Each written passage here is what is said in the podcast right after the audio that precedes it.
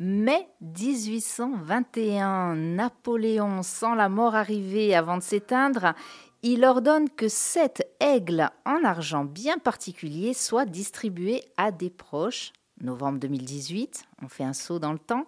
Alex, professeur réputé d'histoire des civilisations, et Marie, directrice d'une agence de sécurité, sont embauchés par un milliardaire américain pour retrouver ces aigles qui doivent mener à une découverte hors du commun trésor inestimable, objet risquant de changer la face du monde ou secret fantasmé, ils devront affronter une mafia du trafic d'art et une société secrète millénaire qui sont tous à la recherche des aigles.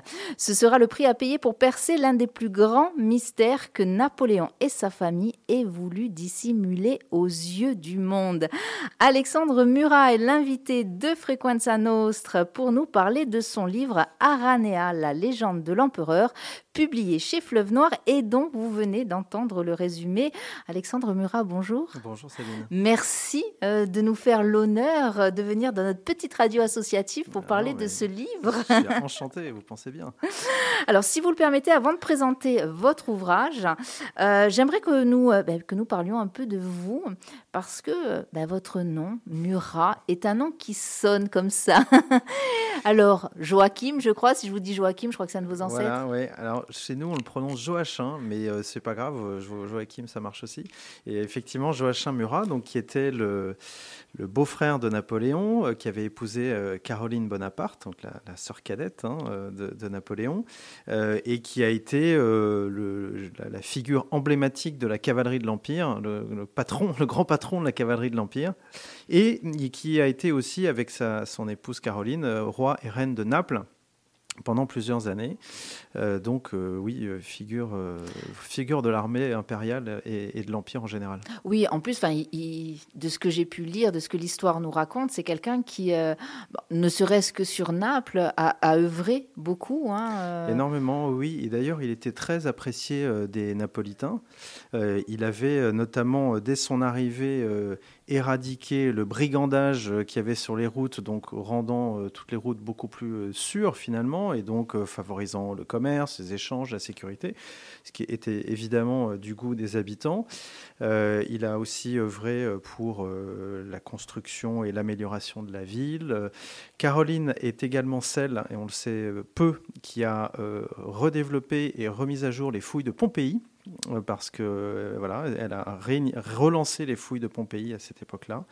Donc bref, oui, ils avaient, euh, ils avaient bonne presse, on va dire. Un grand, un grand personnage, un personnage haut en couleur. Alors euh, j'avais lu quelque chose, je n'ai pas noté la phrase, je m'en souviens plus, mais on, disait que c'était forcément un très bon stratège, hein, euh, voilà mais qu'il avait, euh, voilà, qu'il avait une certaine liberté aussi de, de, penser, on va dire, et que c'était un adepte de cette fameuse période des Lumières. Hein. Oui, et alors complètement, il, avait cette liberté de penser et il entendait euh, également euh, diriger son royaume de Naples avec euh, la plus grande indépendance possible, mais la plus grande indépendance possible n'était pas forcément euh, une phrase qui collait au goût de Napoléon, qui, qui certes plaçait sa famille dans les différents royaumes d'Europe. Le frère, c'est Joseph. Hein, voilà, euh, c'était Joseph qui avait d'ailleurs été avant lui, et puis ensuite qui avait été roi d'Espagne, et puis il avait choisi Bernadotte dans le nord, enfin en Suède, etc. Enfin bon, bref, il a un peu placé tout le monde, mais avec comme contrepartie, on va dire, bah, que euh, ces différents rois et reines qu'il a placés euh, puissent quand même suivre les directives de l'Empire.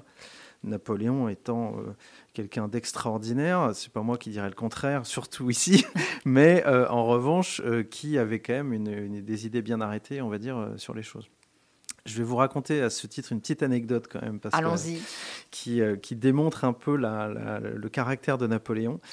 Euh, un jour, Napoléon était aux, Tuileries et puis il discutait avec un, cardinal. On était en pleine journée, euh, voilà. Et le cardinal se permettait de lui faire quelques reproches sur sa politique éducative. Et Napoléon s'en est un petit peu, euh, comment dire, offusqué. Et puis il dit au cardinal Éminence, est-ce que vous voyez dans cette étoile dans le ciel? Alors le cardinal dit Mais sire, non, je ne la vois pas.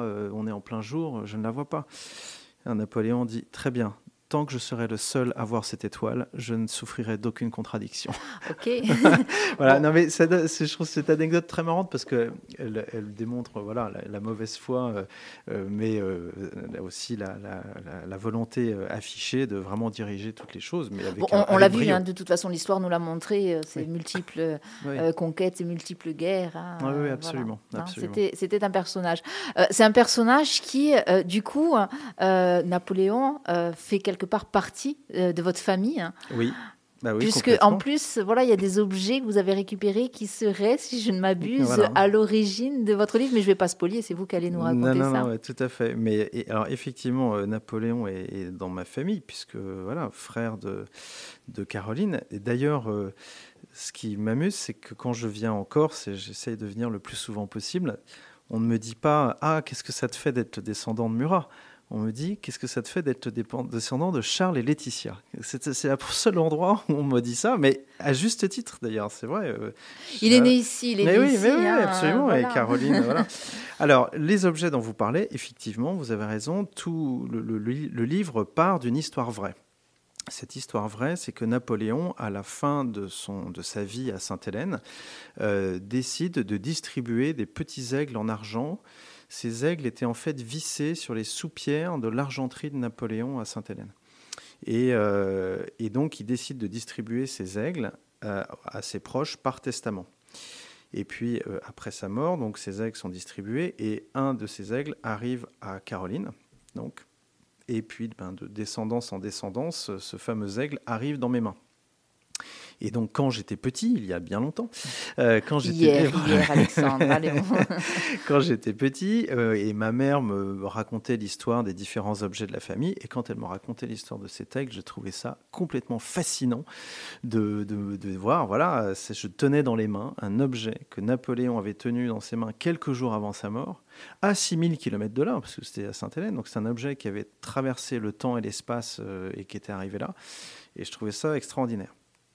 Bref, bien des années plus tard, en retrouvant, enfin en reprenant cet aigle, je me suis dit mais il y a, il y a une histoire à raconter, il y a quelque chose à, à construire autour de ces aigles. Et donc j'ai imaginé que euh, au dos de, il y avait sept aigles en argent qui étaient dispersés à travers le monde. Au dos de chaque aigle était gravé un morceau de code et que quand vous rassemblez les sept aigles, vous avez la totalité du code qu'il faut déchiffrer et qu'une fois déchiffré, cela vous mène effectivement à un mystère que Napoléon a voulu euh, dissimuler aux yeux du monde et qui pourrait être d'ailleurs une partie de la source de son pouvoir aussi. On s'est inspiré un peu de certains, euh, certains livres, enfin certaines histoires hein, où on part sur euh, voilà une recherche, assembler des codes, assembler. Oui, y a, et on m'a souvent dit à juste titre d'ailleurs que c'était on, c'était un peu un Da Vinci Code à la française, hein, donc c'est un peu c'est un peu à la Napoléon, on va dire. à la Napoléon, exactement, exactement. Cette, cette, envie de raconter l'histoire, alors c'est raconter l'histoire ou c'est écrire? C'est votre truc, l'écriture, euh, Alexandre Murat? Euh, Ça l'est devenu euh, au fur et à mesure des années. Ma mère était historienne, écrivain, elle écrit beaucoup de, biographies chez Fayard et Perrin. Et puis mon père, lui, écrivait aussi et a été aussi producteur de cinéma il a en fait euh, produit euh, tous les premiers films de Louis Malle, donc euh, Ascenseur pour l'échafaud, Zazie dans le métro, Les Amants, etc. Donc j'étais baigné de facto, j'allais dire, dans une, une, ambiance familiale assez artistique et voilà. Et je pense que pendant un certain temps, je l'ai mise de côté. Cette, cet héritage artistique, je l'ai mis de côté. Souvent, euh, on refoule même. Un oui, oui, non, mais on je, a envie d'aller à euh, l'encontre. oui, mais vous avez raison. Et je le dis euh, maintenant avec beaucoup de, simplicité. Je, je, pense que j'ai fait un rejet, comme on dit, pendant pas mal d'années. Donc, mes parents étaient autodidactes j'ai fait HEC, euh, ils étaient dans la littérature, j'étais dans l'entreprise, etc., etc. Et puis bon, euh, au fur et à mesure des années, mes parents sont décédés il y a, pas mal de temps déjà, et, euh, et au fil des années, bah, je me suis progressivement réapproprié tout ça, et puis l'envie d'écrire a, a, surgi. Et, et, et, pour mon plus grand plaisir, parce que je vous cache pas que sur ces cinq dernières années, c'est ce qui m'a le plus amusé, voilà, de loin. Et du coup, pour un, livre comme celui-ci, alors bon, il y a l'écriture, il faut leur donner. Hein, c'est un roman, mmh. c'est un roman historique, donc vous le disiez, maman historienne, donc ça, mmh. j'imagine que là aussi, ça, voilà, c'est ancré. Hein. donc il y a des recherches qui se font avant l'écriture, beaucoup de recherches. J'ai voulu que ça soit un livre qui soit extrêmement documenté. Euh, pour que le, lecteur puisse toujours se dire mais est-ce que c'est vrai? Et euh, à tel point qu'à la fin du livre, j'ai tenu à ajouter une page euh, dans laquelle il y a voilà tout ce qui est vrai dans le roman.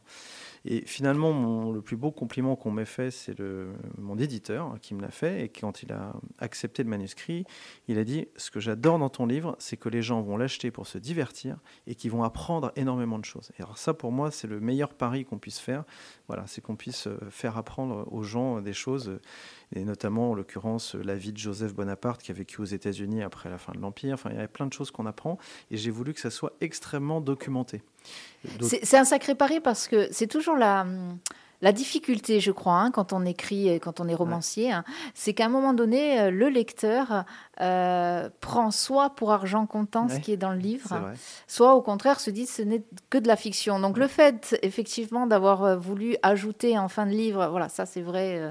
Bah oui, parce que je enfin, c'est ce qui m'a vraiment amusé et d'ailleurs fasciné dans le processus d'écriture de ce livre, c'est que il y a plein de moments où la réalité dépassait la fiction de façon euh, énorme. Enfin, euh, parfois je me disais, tiens, là, ça serait pas mal s'il pouvait se passer ça et ça. Donc du coup, je me documentais. Puis en me documentant, je me dis, mais c'est pas possible, c'est encore mieux que ce que j'avais imaginé. Quoi. Et donc, il y a plein de choses comme ça qui sont venues. Et puis je voulais que ça soit vraiment très documenté parce que je m'appelle Murat, j'écris sur l'Empire. À un moment donné, euh, faut pas se louper. Ah non, j'ai pas le droit à l'erreur. Hein, donc ça c'est sûr. Donc euh, voilà. Le fait que, euh, encore une fois, hein, d'aller. Euh, alors ok, il y a l'histoire, mais après il y a l'imagination. Il faut aller chercher aussi dans sa tête cette imagination. Est-ce que ça c'est plutôt le côté papa qui fait que Oui, certainement. Vous avez raison. Mm. Je n'avais pas forcément vu ça sous cet angle, mais vous avez raison. En fait, ce livre est la synthèse de du côté historien de ma mère et du côté euh, fiction de mon père. C'est un peu ça, mais c'est tout à fait eh bien, voilà. Alors, si vous avez besoin à l'occasion d'une séance de psychothérapie, bah, quoi que ce soit, ça, me venez sur Frequenza Nostra. c'est gratuit, ça mange pas de pain. C'est beaucoup plus sympa avec vous en plus. oui, oui, oui, c'est ce qu'on dit, c'est ce qu'on dit. Euh, alors, ce livre, euh, je, vais peut-être le récupérer si Dominique Chabrine, qui était à la réalisation de cette émission, veut bien me l'amener. Super. Le voilà, alors une très belle couverture. Donc, Aranea, la légende de l'empereur, l'ultime secret de Napoléon, aux éditions euh, Fleuve Noir, Fleuve Édition. Hein. Euh, vous allez le dédicacer aujourd'hui, c'est ça Bien sûr. Euh, dites-nous, à la marge? Eh, on va, je vais le dédicacer à la librairie La Marge de 17h à 19h euh, à Ajaccio et je suis très content. Je tenais absolument à, ce que, à faire une dédicace euh, sur cette belle île de beauté. On va continuer hein, à parler de, ce livre, euh, beaucoup de choses. Il est fourni, on voit qu'il est fourni. Combien de temps ça vous a mis, Alexandre Murat, pour l'écrire? Alors, pour y penser, j'ai envie d'abord de, pardon, de compléter ma question, pour y penser et après pour l'écrire. Alors, y penser, euh, ça, ça, c'est une sorte de, tâche de fond, comme on dit, euh, un processus un peu lent. Puis à un moment donné, vous vous dites bon, euh, ok, je franchis le pas et je m'y mets, quoi. Et donc, j'ai commencé par m'y mettre par la documentation et les recherches. Et en fait, ce sont les recherches qui m'ont qui ont nourri mon imagination, en fait. Et puis, j'ai commencé à l'écrire. ça m'a mis, en, gros, ça m'a pris deux ans pour l'écrire. Ensuite, j'ai envoyé le manuscrit au pire moment qui soit, parce que c'était juste après le premier confinement où euh, pendant trois mois, tout le monde avait écrit ses mémoires et donc euh, les éditeurs étaient mais, assaillis par un tsunami, de, à tel point qu'il y a certains éditeurs sur leur site internet disaient Nous n'acceptons plus de manuscrits. J'ai vu euh, passer ah, des, oui, des petits messages comme ça. Ah, c'était dingue. Hein. vous êtes là, vous avez beaucoup écrit, machin, et vous dites Bah non, les portes sont fermées, dommage. Mm. Bon, donc bref, j'ai envoyé ce manuscrit à, à différents éditeurs. Et puis, bon, je, vous la fais courte, mais euh, au bout d'un certain temps, euh, Fleuve a, effectivement euh, relevé le défi, on va dire. Je vais poser une question qui peut fâcher. Est-ce qu'il y a une facilité parce qu'on s'appelle Alexandre Murat, qu'on est descendant de alors Joachim Non, non, mais c'est une bonne question. Et c'est pas. Je, je pense que je pense que ça peut jouer. Après, je vais vous dire, euh, si j'avais écrit un roman complètement nul, euh, je pense que vous avez beau vous appeler Murat ou Rockefeller ou ce que vous voulez, ça ne change rien. Euh, donc, et, et, je pense que les éditeurs sont dans un business qui est justement suffisamment tendu pour ne pas se permettre de dire ok bon il s'appelle Murat peu importe ce qui est écrit dedans euh, ça va passer. Non ils sont sont pas là. Donc euh, je pense qu'il y avait un, voilà un vrai goût. Et d'ailleurs euh, ce qui est très rassurant c'est que ça se reflète à la fois dans les ventes et dans les commentaires que je reçois sur la lecture du livre. Le livre trouve vraiment son public et je suis extrêmement touché. Moi je n'en reviens pas maintenant de découvrir des commentaires sur ma page Facebook d'inconnus, de, gens que je ne connais pas du tout et qui me disent j'ai adoré le livre, je l'ai lu en trois jours, je ne pouvais pas le lâcher, euh, c'est génial, j'ai appris plein de choses, etc. Et c'est à chaque commentaire que je lis, c'est euh, une sidération. Et est-ce que pendant qu'on écrit le livre, parce que deux ans, alors mmh. ça peut paraître course, mais c'est quand même long, oui, hein, deux années. Deux ans, euh, pas entrecoupés. oui, oui, oui, oui, C'est le fameux travail de l'écrivain. On s'imagine toujours que la personne qui écrit, enfin, en tout cas le romancier, euh, allez, écrit ça, allez, en deux temps, trois mouvements. Non, ça ne fonctionne pas comme ça. Il y a des temps de pause. Hein. Il faut le laisser reposer un petit peu le, manuscrit, hein, c'est ça. Et, et pendant ces deux ans, il y a des moments où on se dit, bon, allez, stop basta, comme on dit ici, et basta, allez, on passe à autre chose, je n'y arrive pas, ou ça me saoule, ou... Euh. Alors, je vais vous dire, je, je moi, je suis entrepreneur euh, dans, dans, ma vraie vie, en fait. j'ai créé des boîtes, j'ai monté des boîtes, etc j'ai toujours pensé que l'entrepreneuriat était une école de la persévérance. Mais je peux vous dire que l'écriture et l'édition, mais c'est mille fois pire que tout entrepreneuriat euh, possible. J'aurais pu abandonner non pas une fois, mais dix fois. Et je peux vous dire précisément les dix moments exacts où je m'aurais pu me dire, là, stop. Mais non, à un moment donné, j'avais tellement envie que je me suis dit, ok, ça rentre pas par la fenêtre ni par la porte, on va passer par la cheminée ou j'en sais rien. Mais, mais oui, il y a des moments de découragement, bien sûr. Et puis, il faut, le trouver le temps. Ah quand, surtout quand on est entrepreneur et qu'on a plusieurs, euh, on va dire, boîtes à son actif, il faut le trouver le temps. Bah, entre euh, un boulot, cinq enfants, euh, une, femme quand même. quand même. Donc, Madame Murat, on pense à vous. oui, mais oui, moi aussi, très fort. Et on vous soutient. Exactement, elle en a besoin. donc, non, non, je, effectivement, il faut trouver le temps. Alors, j'ai la chance, et j'ai sans doute hérité ça de, de mon ancêtre, de mon grand-oncle Napoléon, j'ai besoin de très peu de sommeil. Donc euh, j'écrivais euh, tard le soir, tôt le matin, euh, etc. Et voilà, moi avec 5, 6, les maximum 7 heures de sommeil, tout va bien. Donc, donc ça, c'est une chance. Moi, je suis vraiment épatée par ça. Je suis épatée par ces écrivains qui arrivent à écrire la nuit. Pour moi, la nuit, on dort. moi qui aime bien, comme ça, à l'occasion, écrire, je m'amuse à écrire mes petites chroniques, etc. Je suis absolument incapable d'écrire la nuit. Ou alors, c'est très rare, euh, et est-ce que ça, ça vous est arrivé dans, dans, ce processus d'écriture où d'un coup vous vous réveillez parce qu'il y a l'idée elle est là. Et que vous savez que si vous ne l'écrivez pas de suite, vous allez la perdre. Et même des fois, cette idée que vous avez écrite en pleine nuit, bah, le lendemain, quand vous la, la, relisez, vous dites Mais je me suis levé pour ça. oui, alors tous les cas de figure que vous évoquez me sont arrivés, effectivement. Mais ça m'est arrivé, notamment, j'ai deux, trois moments en tête où euh, tout d'un coup, à 5 heures du matin, je me réveille. Et comme je vous, parlais tout à l'heure d'une tâche de fond, ben, c'est un peu ça. Et ça, ça, joue aussi dans le sommeil. Et je me suis réveillé en me disant Ah, mais je sais, c'est ça qu'il faut faire. Attends, il faut que je regarde. Et je me suis levé à 5 heures du matin. Ça, ça me dérange pas plus que ça. Et puis, euh, j'ai commencé à faire des recherches, à regarder. Et, là, oui, l'idée était là. Et après, voilà. Euh, mais ça m'est arrivé. C'est bien quand l'idée se déroule. Hein. Ah, ah euh, c'est une satisfaction inouïe. alors, quand l'idée se déroule, et puis alors quand les mots, du coup, déroulent aussi, parce que c'est ça aussi. Et, euh. et d'ailleurs, je, je, je, suis en train d'écrire la suite, parce que le livre Aranea, la légende de l'empereur, s'ouvre sur une suite potentielle. Et donc, je suis en train d'écrire la suite. Et c'est marrant parce que je retrouve Parfois, il y a des chapitres, mais qui se déroulent tout seuls. Et puis, parfois, il y a des chapitres, c'est vraiment dans la douleur. quoi. C'est plus compliqué. C'est marrant, de, à un chapitre d'écart, vous avez ça. Quoi. Aranea, pourquoi?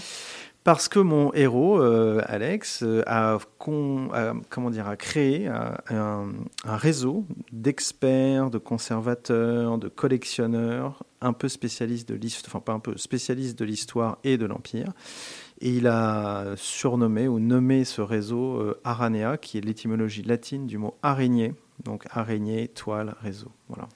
Nous sommes sur Frequenza Nostra en compagnie d'Alexandre Murat, euh, qui est venu nous parler de son livre Aranea, la légende de l'empereur, l'ultime secret de Napoléon.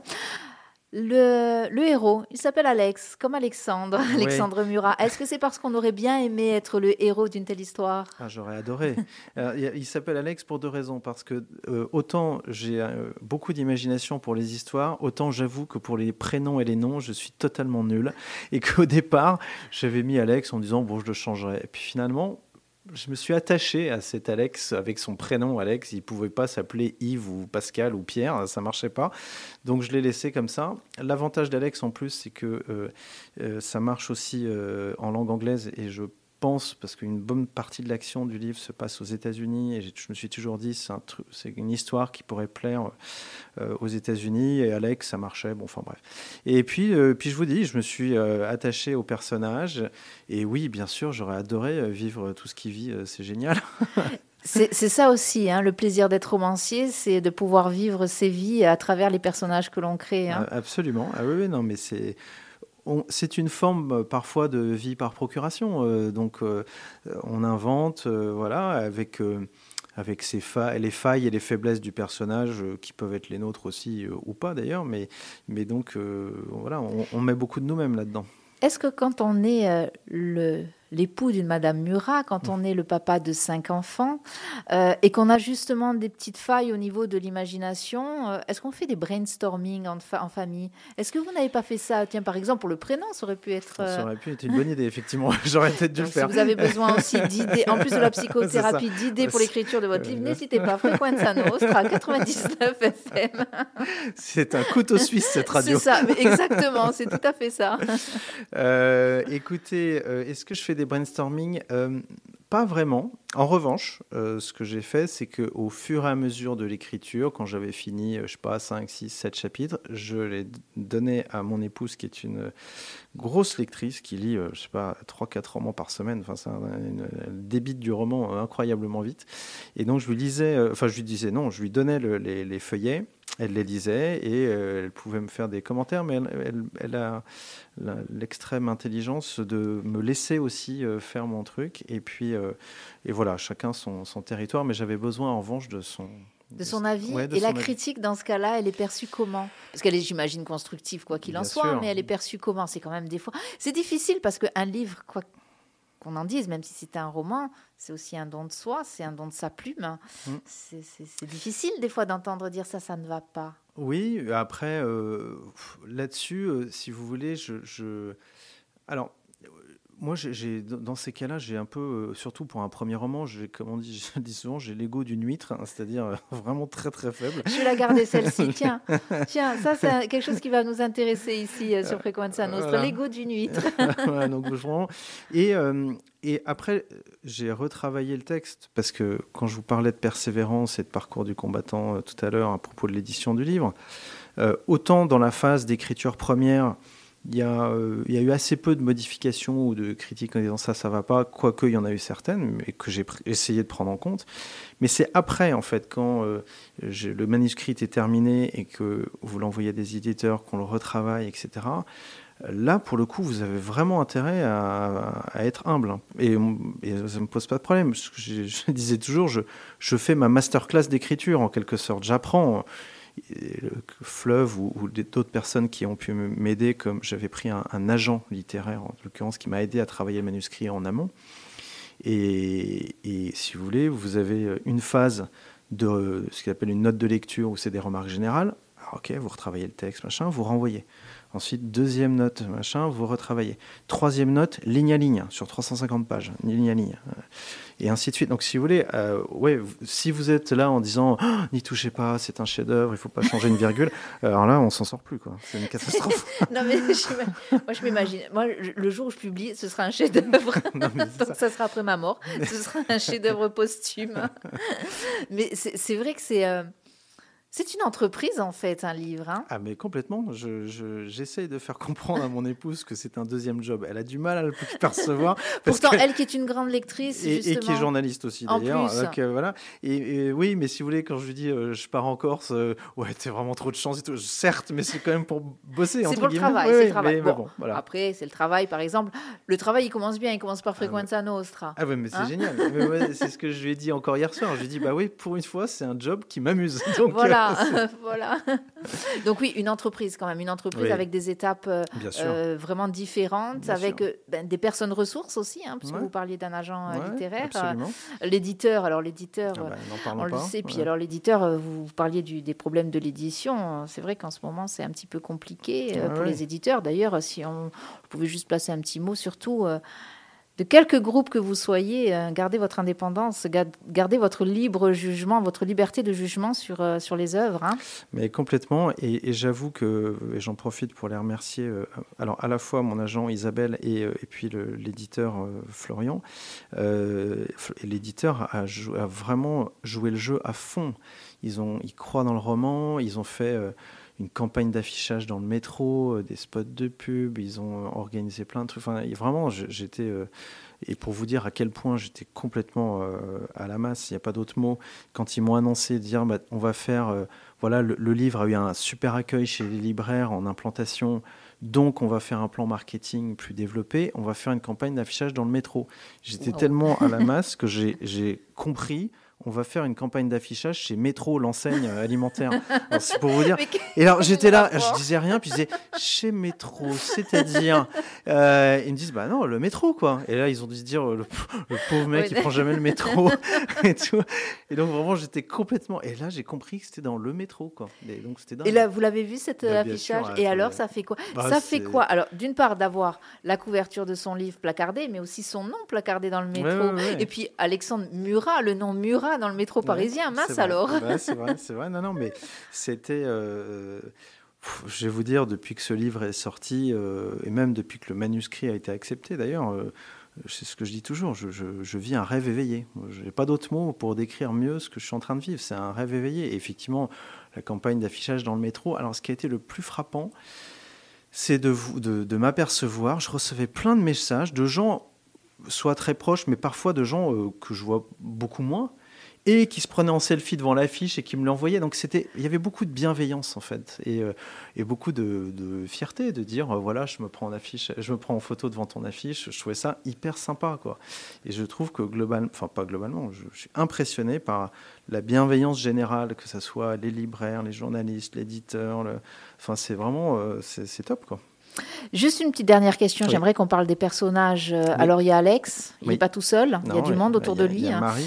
Voilà. Déjà, Alex, c'est quel type de personne? Alors, c'est un.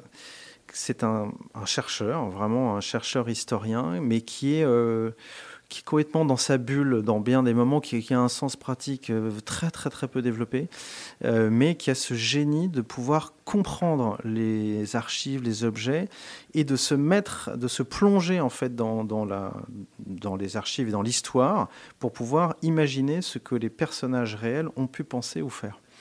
Donc euh, voilà, et il est, c'est un, il a parfois dans ses recherches, il a un petit côté autiste, hein, donc, mais un côté génial du coup aussi. Et Marie, eh ben, c'est son pendant, entre guillemets. Euh, c'est une, jolie femme très dynamique euh, qui a fait sa carrière euh, dans la police de New York, qui, a, qui est partie, qui a monté son agence de sécurité et qui travaille en freelance, j'allais dire, en externe pour des agences de sécurité type DEA, FBI, etc. Et, donc, qui font appel à elle de temps en temps. Et, elle, au contraire, c'est l'inverse. C'est une fonceuse, euh, euh, elle sait se battre, euh, elle sait se manier les armes, et, elle est, c'est elle qui, voilà, qui entraîne Alex dans son sillage. Ils n'étaient pas faits pour se rencontrer, mais vous avez fait en sorte qu'ils se rencontrent, c'est ça? Et ils sont très complémentaires. Ils ont été embauchés par un, un milliardaire américain qui, dont la passion, une fois sa fortune établie, a été de faire de la chasse au trésor. Et donc, il veut récupérer ses aigles parce qu'il est. Coûte que coûte. Voilà, oui, coûte que coûte, c'est le, le, mot. Euh, pour, euh, parce qu'il a, il a une idée assez précise en tête, on va dire. Voilà. Ces personnages, euh, Ils naissent comment euh, On va chercher leur caractère ou ça Est-ce qu'on on a des exemples autour qui font que? Oui, oui. En fait, euh, on se nourrit de ces lectures, des films, euh, voilà, de, beaucoup de choses. Et, et j'avais lu un, article intéressant d'ailleurs d'un éditeur qui disait justement après ce premier confinement, qui recevait beaucoup de manuscrits, et il disait je reçois des manuscrits de gens qui écrivent, mais qui n'ont pas forcément lu.